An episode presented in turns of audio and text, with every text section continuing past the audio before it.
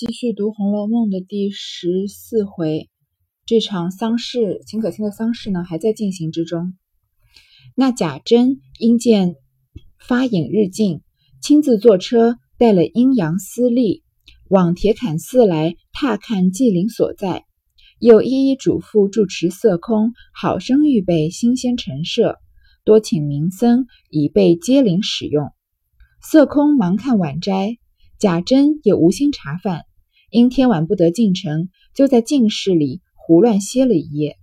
次日早，便进城来料理出殡之事，一面又派人先往铁槛寺，连夜另外修饰停灵之处，并除茶等巷街邻人口坐落。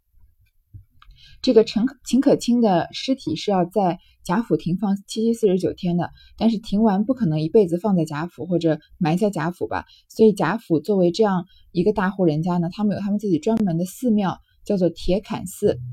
然后呢，把这个停停完四七七四十九天灵之后啊，就把这个遗体运往铁槛寺，在那里安葬。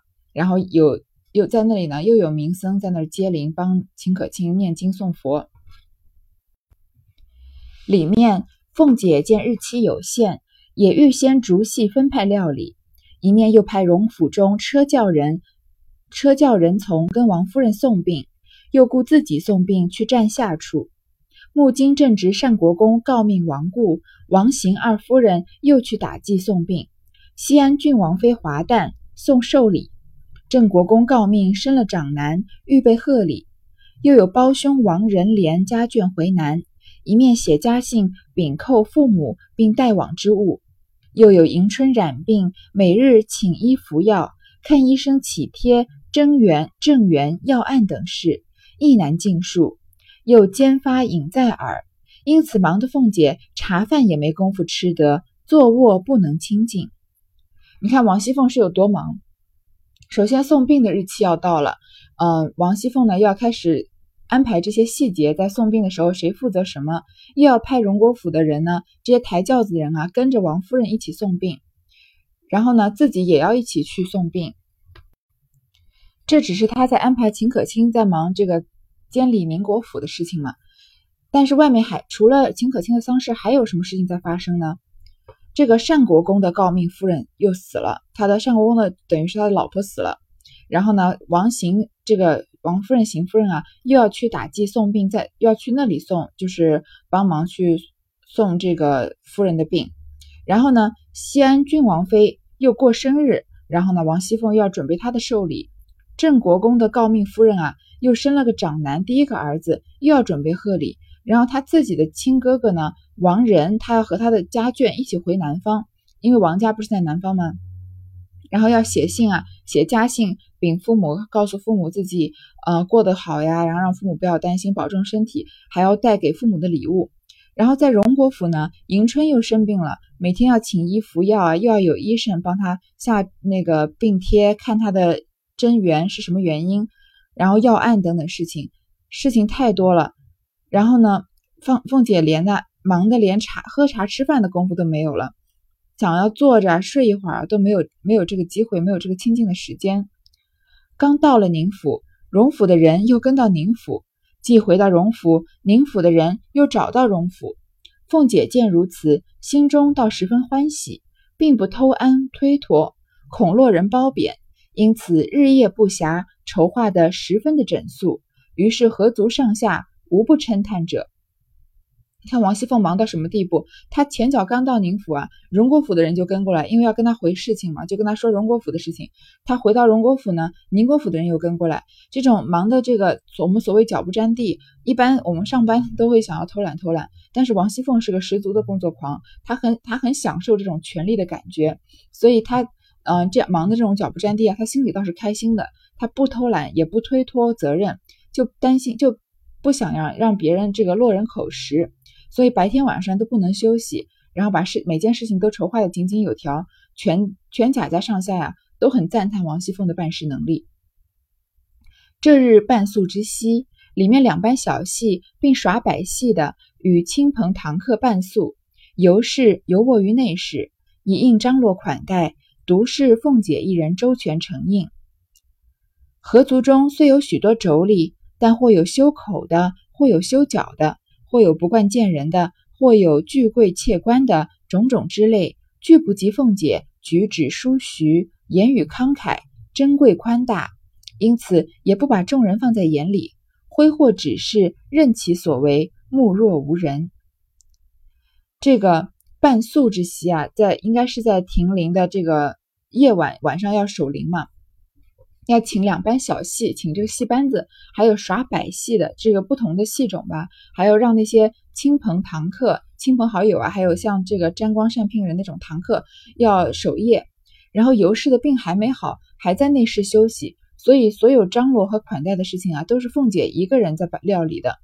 然后虽然这个贾家有很多妯娌，有很多女眷，但是这些女眷啊，有些人束手束脚的，有些人又不好意思见人，有些人啊又怕见权贵，就是不大方。总之就是没有一个人比得上王熙凤，长得又美啊，举止又大方，能力又强，又很会说话。所以啊，呃，王熙凤也能也知道自己确实是比其他女孩子强，这个媳妇强百倍的，所以她不把别人放在眼里，就任意的挥霍指啊挥霍指示，呃，就是。他是老大嘛，就指示下人，目中无有一点目中无人的样子。一夜中灯明火彩，客送官迎，那百般那百般热闹，自不用说的。又是这个热闹的词，其实是丧礼。我们不要忘了，讲到这个丧礼，讲到这里啊，感觉好像是在办喜事一样。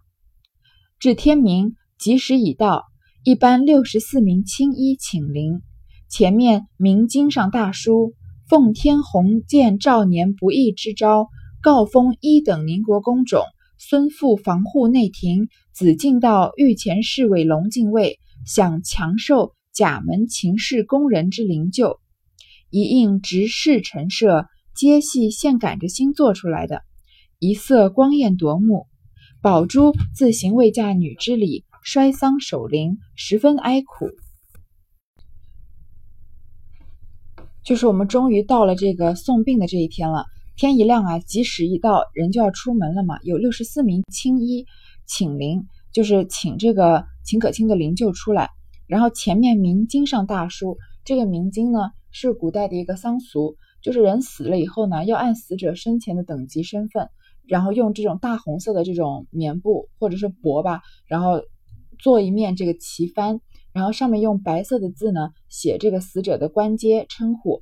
然后用跟这个布帛同样长短的这个竹竿啊，把它挑起来，竖在这个灵的前方。我们在电视剧上应该常常看到，这个就叫做明经。然后呢，这个明经上因为是要写这个死者的官阶和称呼嘛，秦可卿是一个女人，所以她就是写她是什么，她是什么人的女人，对吧？而不是写这个女人有什么故事，因为那个那个年代女人是男人的附属品嘛。所以奉天弘建兆年不义之朝。告封一等宁国公，你看这写到这里啊，还是讲宁国公的这个家世。然后呢，他是种宁国公种，宁国公不是已经死了吗？他的孙父房孙孙辈的孙子辈的媳妇，然后呢，再是她丈夫的头衔，这讲了很多遍了。防护内廷紫金道御前侍卫龙禁卫，嗯，就是刚买的这个给贾蓉的官嘛。想强寿，想强寿就是一般是讲这个，嗯，就是活了很久的老人。是说一个人活了很久才去世，在那个年代，过了五十岁就算是想强寿了。但是这里秦可卿呢，其实死的时候也就十八九岁，不可能超过二十二三，因为贾蓉才二十岁嘛。所以为什么要用强想想强寿来形容，在写在这个秦可卿的灵柩上呢？这也是这么多年来，嗯，看《红楼梦》的人一起一一直在争论的一个话题。有些人觉得这个强寿啊，是飞来横祸的横横横死的意思。但是，一般人不会在这个金奇死的这个这个棺材前面的这个帆布上啊写他这个人是很死的或者上吊死的，对吗？然后，呃，又有人说，有人说这个强寿是指国家的这个嗯繁荣繁荣昌盛，说秦可卿等于是享受在在国家最繁荣昌盛的时候享受了这个二十年的呃这个繁华。然后呢，也有人觉得这是一种讽刺的说法，甚至有人觉得是曹雪芹的笔误。所以在这里，为什么要说秦可卿想长寿，也是要根据我们自己来解读了。嗯，一应执事陈设都是新做出来的，都非常的光艳夺目。还记得他有一个丫鬟宝珠吗？其中一个丫鬟撞死了，另一个宝一个另一个丫鬟叫宝珠的，自己嗯主动要做秦可卿的女儿。所以她以未嫁女的礼仪呢，摔丧驾临，嗯，十分哀苦，他要哭这个秦可卿哭丧的嘛。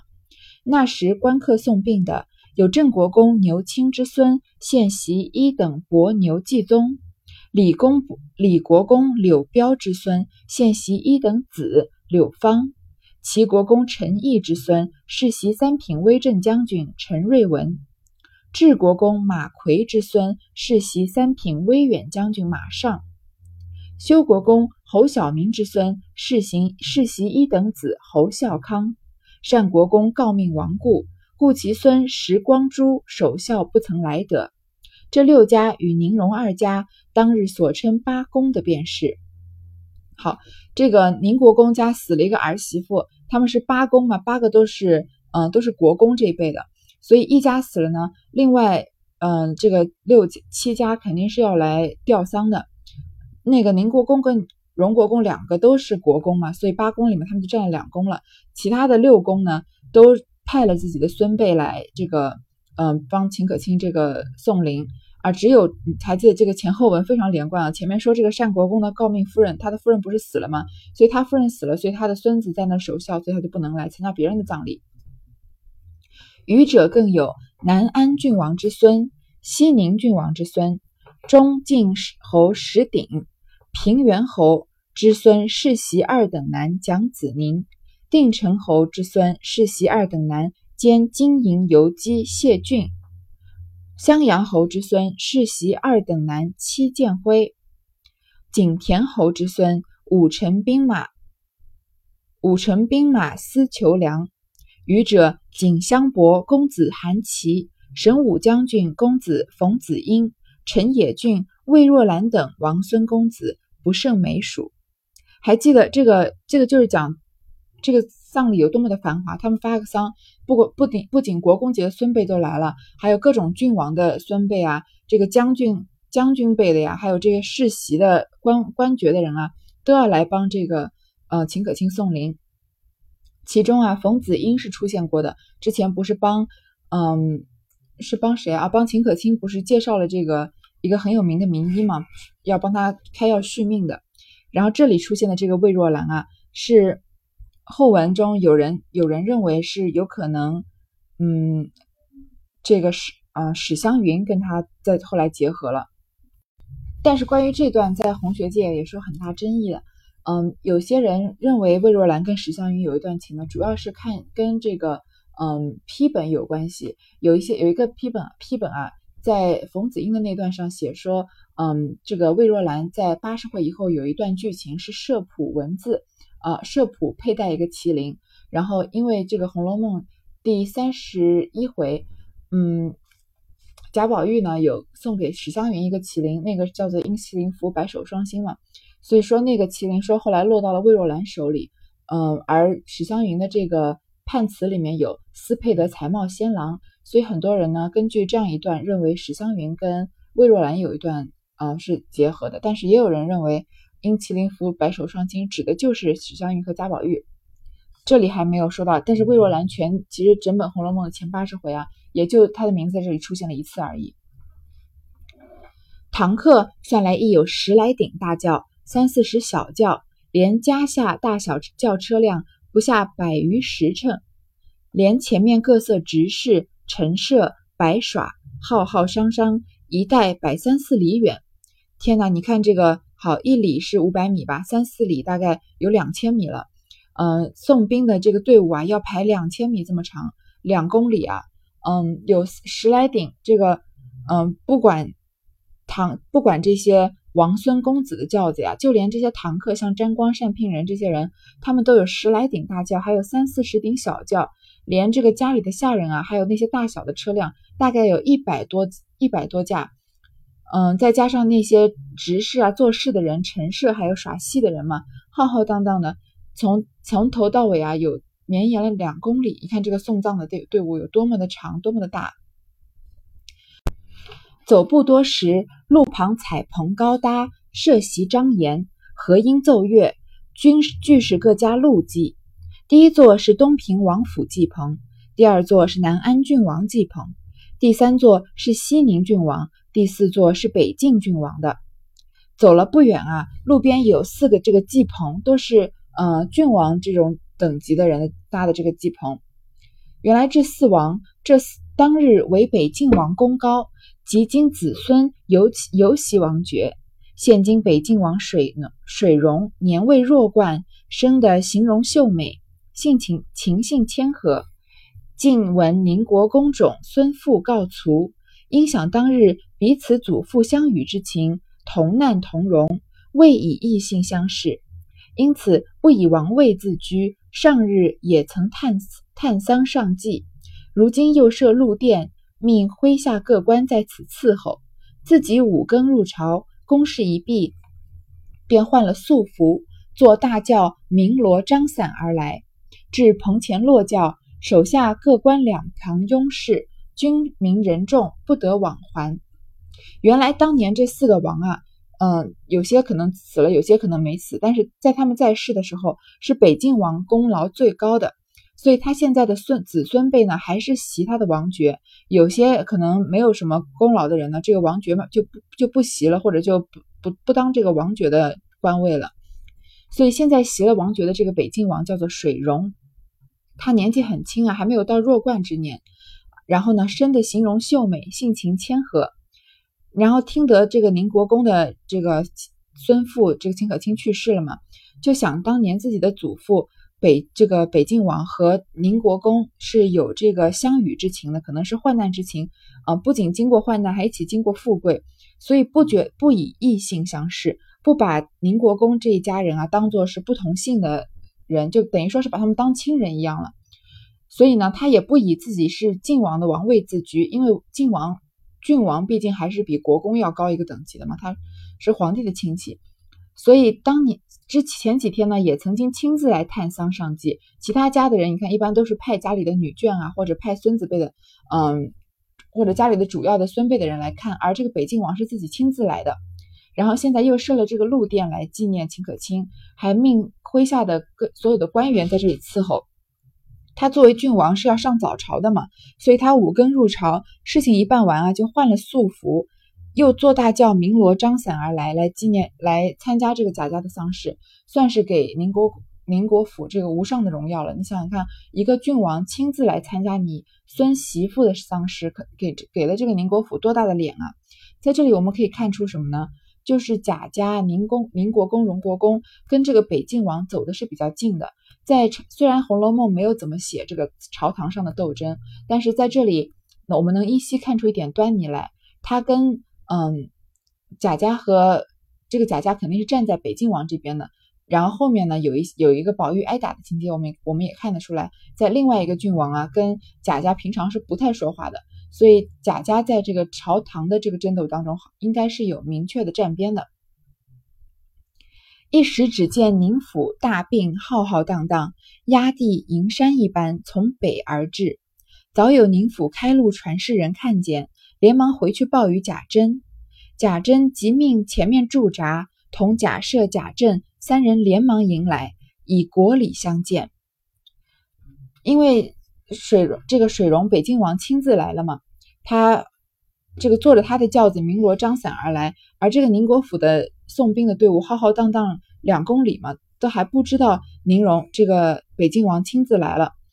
他你看他们的这个宁国府宁国府送葬的队伍啊，像压地银山一般从北而至，好像银子做的山一样，从就是呃从山上面这样卸下来，嗯，压着这个地白茫茫的一片都看不清是人，因为为什么每个人都穿着校服嘛，都是白色的，所以说像银山一样。这个贾珍啊，一听说，嗯，就有人来回报说北静王亲自来了，他们肯定是要以最高礼仪去见他的，所以贾珍赶快找这个贾赦、贾政三个贾家最最大的男人嘛，然后一起来迎过来找北静王，以国礼相见来拜见他。水溶在轿内欠身含笑打礼，仍以世交称呼接待，并不妄自尊大。水溶因为他是北晋王，他等级比较高，他必他不需要。这么隆重的还礼，他只要在轿内略略的欠身，笑着打礼就行了。然后他在称呼上呢，并不妄自尊大，因为他是晋王嘛，他本呃他是郡王，他本来可以呃，以自己的头衔称呼自己，但是他以世交称呼自己，然后就相当于我们是叫什么张伯伯啊、王叔叔，而不是说什么本官，对吧？不是，就是可见他们还是比较亲近的。贾珍道：“犬父之丧，累蒙郡驾下临，应声备何以克当？”水溶笑道：“世交之仪，何出此言？”遂回头命长长长府官主祭代殿。贾赦等一一旁还礼毕，附身又来谢恩。贾珍呢，要有这个，嗯，把这个架子端出来，要好好的谢这个北静王亲自来吧。他说：“犬父之丧，犬，我们说儿子叫小犬嘛，我儿媳妇的这个葬礼，葬礼啊，累蒙郡驾下临，居然劳殿下呀大驾光临，应身备何以克当？这个应身备啊，应身是指，呃，那个。”在那个年代啊，因为先是有功勋，是宁国公、荣国公打下的这个基业嘛，然后入这个国子监读书的这个人的这个称呼，所以他以他以这个阴身称呼自己，也算是是很谦虚的称呼。何以克当？克当就是怎么敢当，怎么能承受的意思。说您亲自大驾光临啊，我们怎么能承受？等于是我们好像折寿了一样。北京王水荣就说啊，世交之谊，我们是世交，不必说这个客套话。然后呢，又有还礼啊、谢恩的事情。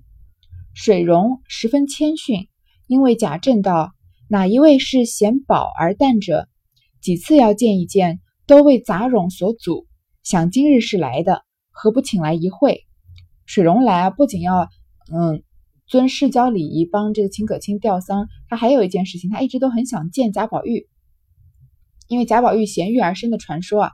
肯定早就传到水溶那里了。他说好几次想要见啊，都因为有事情没有见成。今天既然秦可卿去世，贾宝玉肯定要来的嘛，送葬的。说能不能把这个贾宝玉请来会一下，会一会。贾政听说，忙回去，即命宝玉脱去校服，领他前来。贾宝玉来要来见晋郡王，不可能穿着校服来的嘛，就赶快把校服脱了。你还还记得贾蓉去领这个龙禁卫的？呃，头衔的时候也要退退去校服，换上吉服吗？那宝玉素日就曾听得父兄亲友人等说闲话时，赞水溶是个贤王，且生的把才貌双全，风流潇洒，每不以官俗国体所负。每思相会，只是父亲拘束严密，无由得会。今见反来叫他，自是欢喜。贾宝玉啊，其实是不太喜欢见这种官场上的人的。一般他的父亲跟沾光、善聘人或者是一些贾雨村这些人在一起啊，吟诗作对的时候，他是最讨厌参加这种场合的。但是北静王水溶，他从以前就听说过他的名号，说他不仅是个贤王啊，而且长得又帅，才貌双全，而且又风流潇洒，还不喜欢呃这种官场的，也不为官场的这种事情所束缚，有自己做人的一套这个呃。应该说自己做人的一套哲理吧，他的有他的姿态，所以一直就很想跟这个水溶北静王见面，但是他的父亲管得紧，不能见。今天看到北静王来叫他，其实很高很高兴。一面走一面早早瞥见那水溶坐在轿内，好个仪表人才，不知近看时又是怎样？且听下回分解。一面走啊，一面远远的看见水溶坐在轿里，果然啊是一表人才。不知道近看他他们又会有怎么样的互动呢？我们就下回分解。所以这一回啊，林如海捐管扬州城，林如海去世了。林如海的去世其实只写了几十个字就潦草的写完了。然后贾宝玉入夜北静王，其实才刚刚开始。好，第十四回就到这里结束了。